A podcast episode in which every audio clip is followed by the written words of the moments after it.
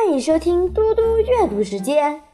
今天我要阅读的是故事《葫芦与松树》。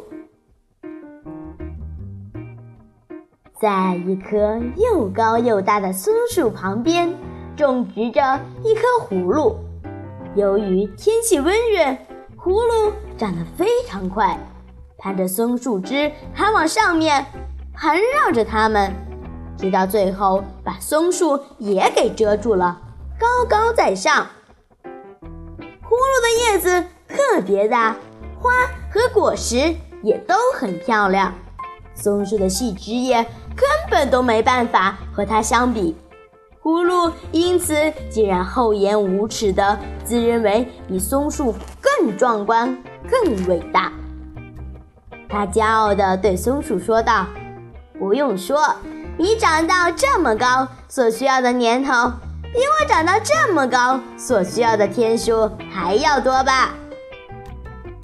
松树回答说：“你的话没错，但是我经过了无数个春夏秋冬和那么多的严寒酷暑，岁月没能把我变老，狂风暴雨没有让我屈服。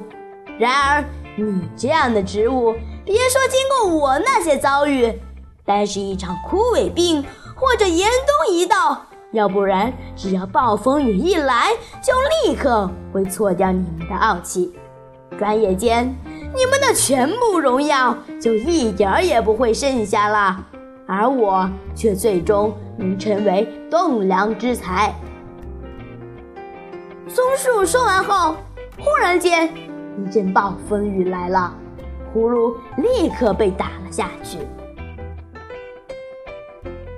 从这个故事里，我知道了，越是渺小的人，越要自夸其高超。一朝起，一朝落的花草，就像那些偶然得志的小人一样，只知道为自己一时的荣光而喜不自禁，甚至要踩压和贬低优秀的人。但是时间。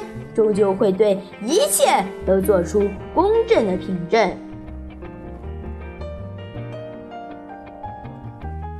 谢谢大家，我们下次再见。